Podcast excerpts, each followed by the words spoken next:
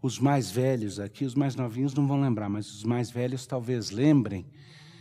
E, sem ofensa, Sérgio, eu já estou olhando para você porque na mesma faixa etária. Eu acho que era do Volô, se não me engano. E a gente cantava ela nos anos. Final de anos 70, anos 80. No Natal a gente sempre agradece. Lembra dela? Por Jesus ter nascido em Belém, mas nem sempre se lembra na prece que ele nasce na gente também. Lembra? E nos livra de todo o pecado e de tudo que há de ruim. Obrigado ao meu Jesus querido por nascer aqui dentro de mim. E a gente sempre procura pensar assim, com, com insight, com. É, de uma forma distinta, pensar no significado do Natal, a gente quer achar alguma coisa especial, porque tem tanta coisa especial ali no meio. Então, lá na música, é, que eu acho que era do Volô, eu não tenho certeza, mas a ênfase era. Ah, tá certo, ele no Natal a gente tem que agradecer porque Jesus veio ao mundo, mas é subjetivo também, ele também nasce no nosso coração.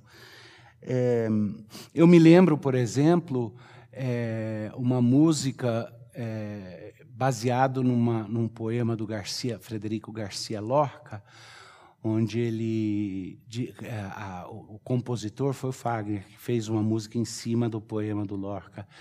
E ele dizia: Eu não quero adorar o Cristo na cruz sempre com sangue nas mãos, sempre com cara de suplício. Não, eu não quero, eu quero adorar o Cristo vivo, e Lorca nem cria em Deus. É, na, na verdade, ali ele está falando de um Cristo libertador, que na cabeça dele não pode ser um Cristo que morre, tem que ser um Cristo libertador. E, por incrível que pareça, a gente vai criando ideias de quem é Jesus, né? É, eu consigo adorar o Cristo ressurreto, exultante. Mas difícil pensar num bebezinho como Deus, como Deus conosco. Ou então, por exemplo, se você pegar aquela música Mary Did You Know, Maria, você sabia? Ela faz perguntas muito interessantes. Na própria música ela diz assim: Maria, você sabia que o bebezinho que você segura nos seus braços um dia vai andar na água? Maria, você sabia que o bebezinho que você hoje beija quando você beija a face desse teu bebê, você beija a face do próprio Deus? Maria, você sabia que esse bebê que você, que você hoje traz ao mundo, um dia trará vida para você? Esse bebê que você dá à luz, um dia dará luz para você? Maria, você é uma música linda que faz a gente imaginar o que, que seria as coisas que os pais de Jesus não podiam ter compreensão completa quando seguravam Jesus como bebezinho. E, e é normal a gente ter várias perspectivas é, e também ter certas ênfases que a gente escolhe e prefere. Ah, Para alguns é fácil adorar o bebezinho da manjedoura, para outros é mais fácil pensar em, em Cristo no seu grande momento de glória na ressurreição.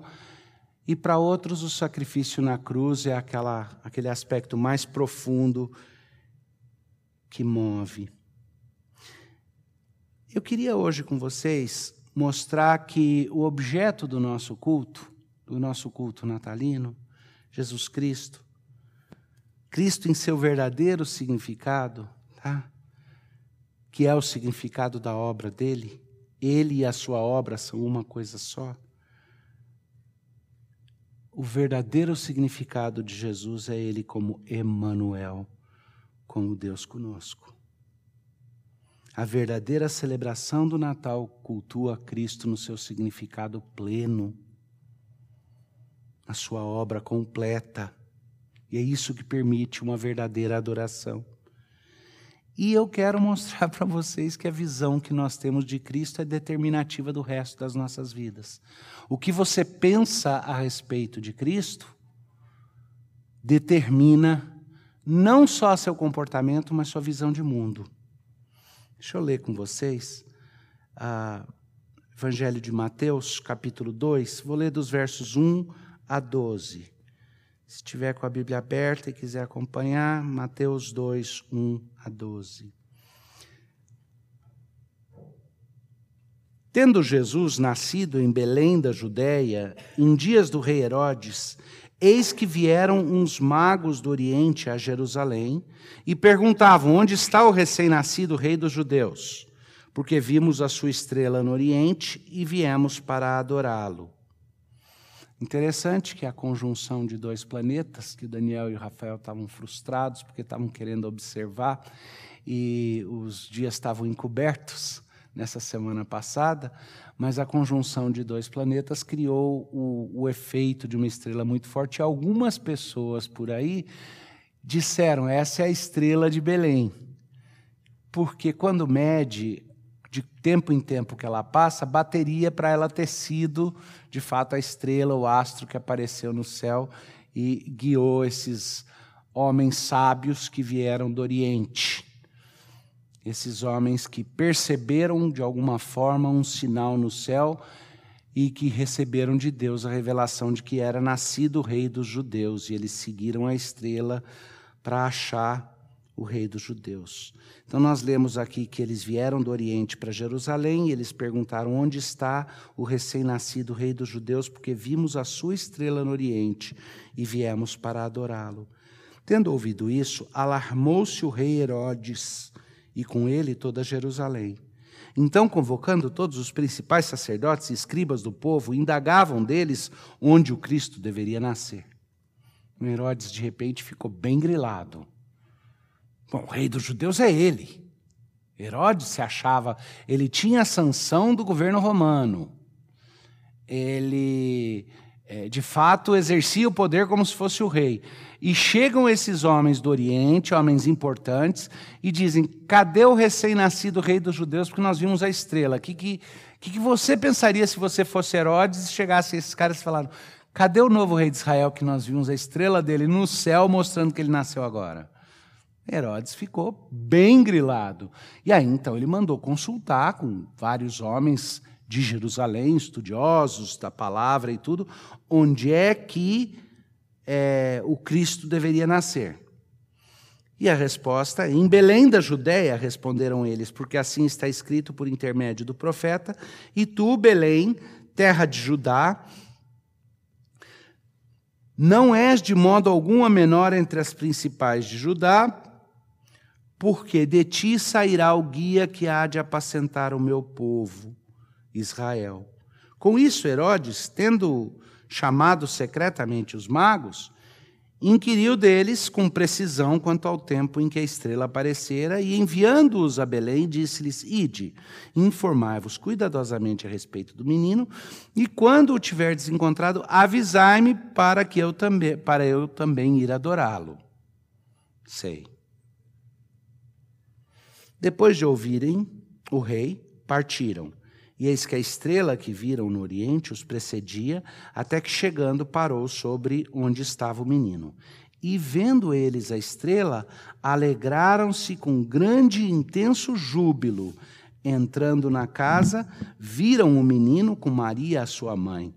Prostrando-se, o adoraram e, abrindo os seus tesouros, entregaram-lhe suas ofertas: ouro, incenso e mirra sendo por divina advertência prevenidos em sonho para não voltarem à presença de Herodes, regressaram por outro caminho à sua terra. A primeira coisa que eu quero mostrar para vocês é que a visão que temos de Cristo, ela, ela é limitada pelos horizontes que nós estabelecemos para a nossa própria vida. Nossos horizontes limitam a visão que nós temos de Cristo. Se você resolver que só quer ver o bebê da manjedoura, ai que fofinho, algo parecido com Papai Noel e os elfos, algo que nos lembra. Vamos olhar aqui no próprio texto. Qual era a visão que Herodes tinha do Messias, do Cristo? Vamos lá. Primeiro lugar, Herodes sabia que viria um Cristo? Herodes não sabia que viria um Cristo? Por que, que ele perguntou então? Quando os magos disseram, ora é nascido o rei dos judeus, ele foi, chamou os estudiosos da palavra e disse: onde é que a profecia diz que virá o Cristo? Ele sabia. Herodes sabia que as profecias falavam de um Messias, de um Cristo. E quando os magos disseram para ele, nós vimos a estrela mostrando que o rei dos judeus nasceu, os magos não tinham a concepção messiânica dos judeus. O que eles tinham era a concepção de que eles viram um sinal no céu de que nasceu um rei. Mas Herodes fez a conexão imediatamente, dissimulou com eles e mandou chamar os experts para perguntar onde é que vai nascer o Cristo. E aí ele pediu para os magos, para esses sábios do Oriente, o, termo mago aí é no, não no sentido de Harry Potter e da. Como que chamava lá a academia dele? Hogwarts, né? Não, é no sentido de homens que eram estudiosos é, e, e, numa época em que ciência e, e algumas outras artes esotéricas ainda eram muito misturadas. Mas Herodes chama esses homens de novo e fala: vai e acha o menino, e aí me chama para adorá-lo também. O que, que Jesus representava para Herodes? Uma ameaça. Uma ameaça, só isso. Jesus era um Messias prometido que, se acontecesse de vir de verdade, atrapalharia todos os planos e tiraria Herodes da sua posição de privilégio.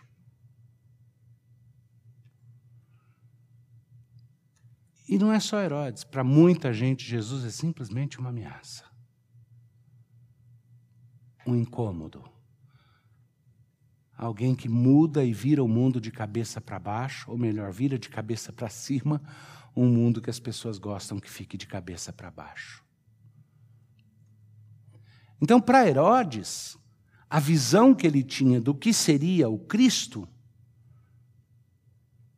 significava uma ameaça. Se às vezes para nós a ideia meio de Botticelli, né? Botticelli é que pintava aqueles anjos gordinhos, fofinhos, né?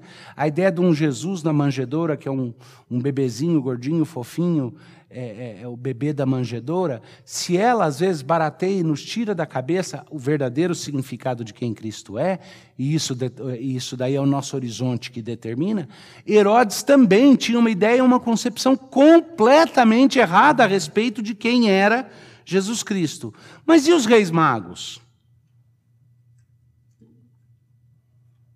Eles tinham uma concepção um pouco mais acertada que a de Herodes, é nascido rei dos judeus. Mas, ao mesmo tempo, não tão mais acertada que a dele, porque Herodes já ficou alarmado porque sabia que era o Cristo. Ele não gostava, então o horizonte dele estabelecia Jesus como uma ameaça, mas ao menos ele sabia que era o Cristo. Talvez para esses magos do Oriente, Jesus fosse meramente um rei comum para os judeus, ou um rei incomum, porque foi anunciado por uma estrela. Ou talvez eles tivessem uma concepção um pouco maior, porque o que é que eles falam para Herodes que eles querem fazer com o bebê? Adorá-lo. Interessante, né? Agora, eu preguei para vocês muito recentemente a respeito da reação de uma outra pessoa. Quem foi? Alguém lembra? Simeão. O que, que Simeão falou quando viu o bebê? Meus olhos já viram a libertação de Israel, a salvação do povo de Deus. Dá para notar que cada um, cada um com um horizonte diferente vai conceber, vai ter uma visão distinta de quem é Cristo. Jesus uma vez perguntou para os discípulos algo. Eu acho que é legítimo eu trazer essa mesma pergunta que ele fez. Lembra quando Jesus virou para os discípulos e disse: Quem o povo diz que eu sou? Lembra disso? E eles responderam dizendo: uns dizem que é João Batista que retornou, outros dizem que é um grande profeta, outros. Mas aí Jesus fez a seguinte pergunta: E quem você diz que eu sou? Quem vocês dizem que eu sou. E alguém lembra qual foi a resposta de Pedro? Tu és o Cristo, Filho de Deus. Eu não creio que, essa, que isso é algo que pode ficar só no background da nossa cabeça, só no pano de fundo, só escondido. Eu creio que é crucial, especialmente em tempos como numa celebração de Natal, que a gente pergunte: o que é Cristo para mim? Quem é que eu estou celebrando? Qual, qual o significado dessa celebração? E a resposta é bem simples quer na forma que Pedro respondeu, quer na forma da anunciação dos próprios anjos. Jesus é nada menos, nada mais do que Emanuel, Deus conosco. Deus presente, próximo de mim. Bom, eu falei que os nossos horizontes vão limitar a visão que nós temos de Cristo, né? O problema é que a visão que nós temos de Cristo vai determinar uma série de coisas que são práticas na nossa vida. Então, estabeleça horizontes errados e a sua visão de Cristo vai ser errada. Uma visão errada de Cristo vai alterar ao mínimo três coisas: quem você adora, quais são suas preocupações e ações, e qual a sua visão do mundo e das coisas ao seu redor. Uma visão, a visão que nós tivermos a respeito de quem é Cristo, vai determinar nosso culto. Então, os magos dizem: nós queremos achar o bebê para adorá-lo. Os estudiosos da palavra dizem: ele vai nascer em Belém.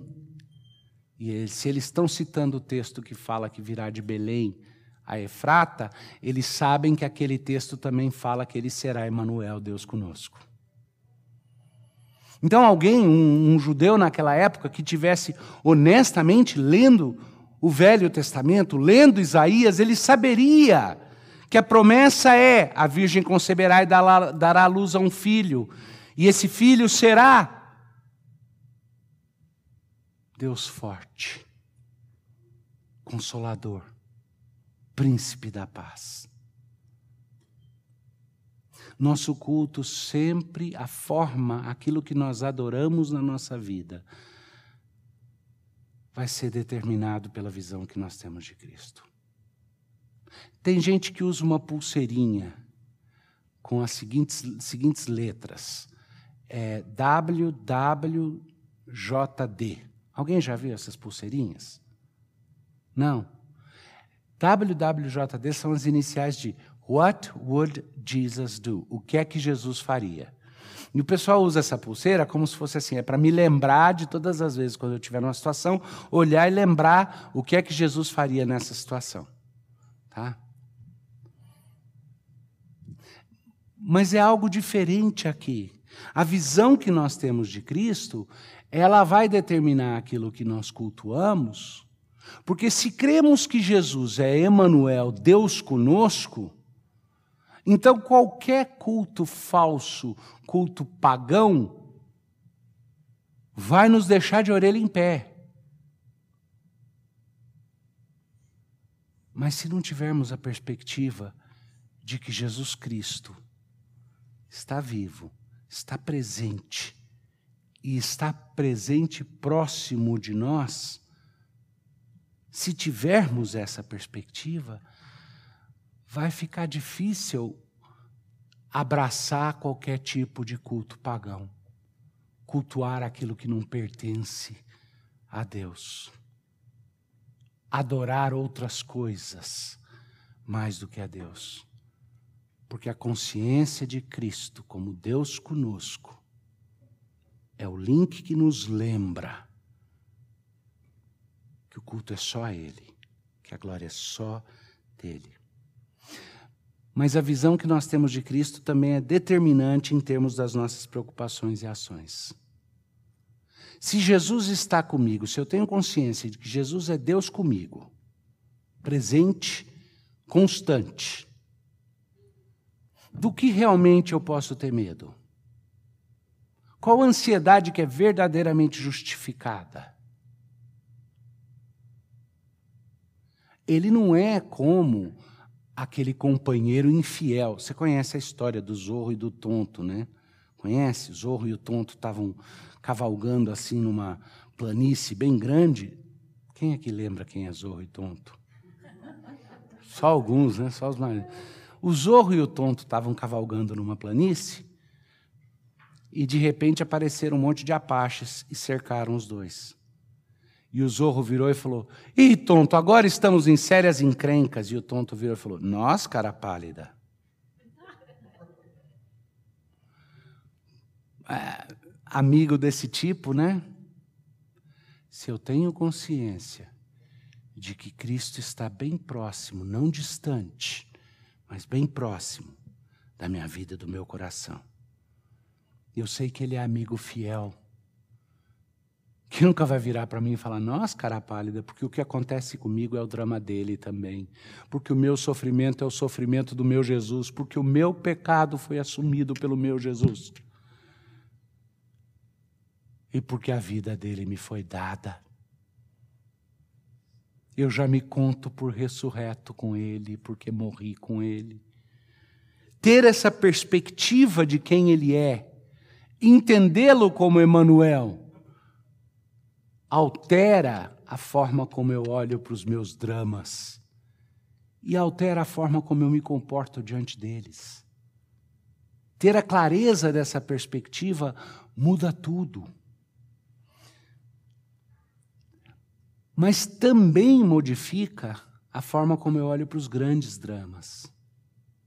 Por exemplo, alguns de vocês devem estar sentindo que não só esse ano foi esquisitíssimo, mas que nós vimos coisas acontecer que não esperávamos, em termos de controle social, em termos de usurpação, é, em termos de. Qual de vocês não fica arrepiado quando escuta falar do Global Reset, quando escuta falar que a religião e a igreja são um impedimento para a evolução da humanidade? Coisas que estão sendo ditas abertamente, antes isso era dito escondido. Arrepia, não arrepia? Mas se eu souber que Jesus Cristo é Emmanuel, Deus conosco, e que Ele é o Rei do universo, eu não vou esquecer por um só momento que Ele não saiu do trono, que Ele reina. Que não importa quem senta na, na, na, na liderança da Casa Branca, não importa quem governa o Brasil, não importa a OMF, não importa é, é, George Soros e qualquer outro globalista que tenha, não importa. Jesus reina. Eles estão brincando, pensando que governam. Mas Jesus reina soberano. E não abre mão por um só instante da soberania que ele exerce do seu trono. E ele é meu amigo, ele deu a vida por mim. Ele foi um presente que o Pai deu e ele se tornou para sempre Emanuel, Deus presente conosco. Isso muda a nossa perspectiva do que está acontecendo globalmente também. Isso muda a nossa capacidade de absorver e compreender as coisas e os desafios que vierem pela frente. Mas tem um probleminha. Se você está ouvindo isso que eu estou falando, talvez pense, mas se fosse tão óbvio assim, por que, que os outros não percebem? Por que, que demora tanto tempo até para cair a ficha para a gente? Por que, que os outros não veem? É que só Deus é que revela a verdadeira visão que nós temos de Cristo. Ela não é algo que pode ser desenvolvido pelos olhos humanos sem uma ação de Deus. O pecado nos torna resistentes a entender a verdadeira natureza de Cristo. Uma vez, doutor, eu contei aqui na igreja uma história de um homem que era alcoólatra e tinha um amigo que era médico. E o amigo dele, médico, resolveu ajudá-lo a parar com queria dar um susto nele para ele parar com o alcoolismo dele. Então um amigo que era médico convidou ele para ir no consultório, levou ele lá atrás num laboratóriozinho, uma salinha que tinha, pegou um pedaço de filé mignon, botou num, num, numa coisa de como que chama, petri dish, né? E derramou um monte de cachaça em cima. e falou: Vamos sair para almoçar a gente volta depois para ver o que acontece. Saíram para almoçar. Quando voltaram, ele mostrou que aquela carne estava toda esbranquiçada, ressequida, o que, que, que, a cachaça tinha feito naquela carne. Ele estava certo que o amigo dele ia assustar, ia, e o amigo falou: Eu nunca mais como carne. A gente entende tudo errado. É comum isso. A gente entende errado. Se Deus não nos mostrar quem é Jesus, a gente vai dar um jeito de colocar Jesus, de encaixar Jesus em alguma outra caixinha que nos seja conveniente. E o que Deus revela quando Ele nos mostra a visão real que devemos ter de Cristo, em primeiro lugar, é que Jesus é completamente distinto das nossas perspectivas humanas que querem colocar Ele ali num, num rótulozinho. Jesus não é meramente líder político, Jesus não é um grande sábio. Jesus não é nem um revolucionário e nem um preenchedor das minhas necessidades. Os quatro que eu falei antes, a gente, como crente, geralmente resiste. Mas esse último, até a gente cede. A gente olha para Jesus como se ele fosse o preenchedor das nossas necessidades. Ele não é nada disso. Todas essas coisas fazem parte das bênçãos que ele nos oferece. Mas ele é Deus conosco.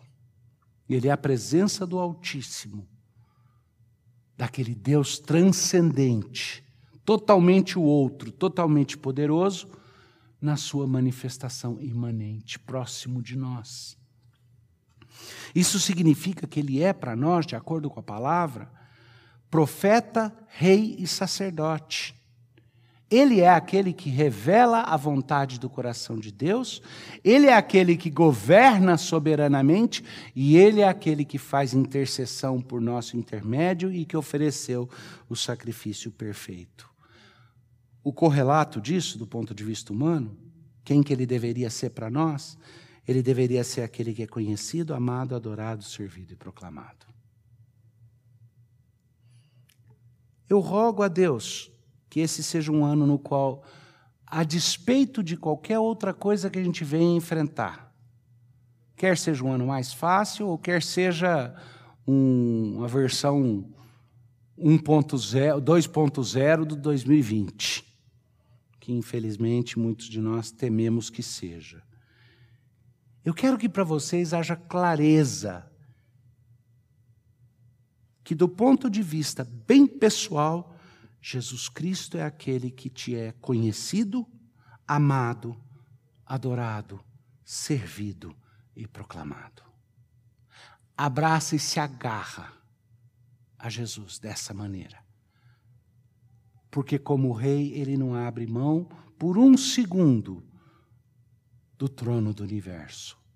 Como profeta, ele não nos deixa desamparados, desamparados, mas aponta o caminho de Deus como nosso sacerdote, ele garante a paz com Deus e a nossa reconciliação com Deus e uns com os outros.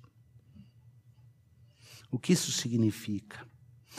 Bom, lógico, em termos aí, fazendo link com o Natal, quando a gente pensa no bebê da manjedoura, a, a nossa celebração é só uma formalidade, uma sentimentalidade, simplesmente algo no qual a gente insere as nossas ideias e os nossos significados é, de ternura pessoal?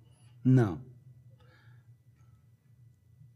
A, a nossa visão precisa, os nossos horizontes precisam ser vastos o suficiente para não limitar a nossa visão de quem que é. Nós adoramos o bebê na manjedoura porque sabemos que o bebê na manjedoura é rei do universo. É Deus conosco. Deus nos revela quem é Jesus Cristo. E se você recebeu o Senhor Jesus Cristo como Senhor e Salvador da sua vida, é porque Deus te revelou. Aliás, quando Jesus pergunta quem o povo diz que eu sou, e depois ele vira e transforma a pergunta e diz quem vocês dizem que eu sou, qual é a mesma resposta de Pedro? E aí Jesus vira para Pedro e fala: Muito esperto, Pedro, muito legal que você tenha descoberto isso. Foi? Alguém se lembra o que Jesus fala para Pedro? Deus te revelou porque carne e sangue não podem chegar a essa conclusão sozinhos. Se você conhece Jesus Cristo, é porque Deus te revelou que Ele é Emanuel, Deus conosco. Isso faz toda a diferença. Para mim, eu espero que esse ano de 2021, que vai começar em breve, seja um ano no qual a preeminência de Cristo a, na minha vida seja a constante que sirva de âncora para tempos difíceis, de conforto para tempos duros e de esperança no meio da confusão de um mundo cada vez mais complicado. Amém?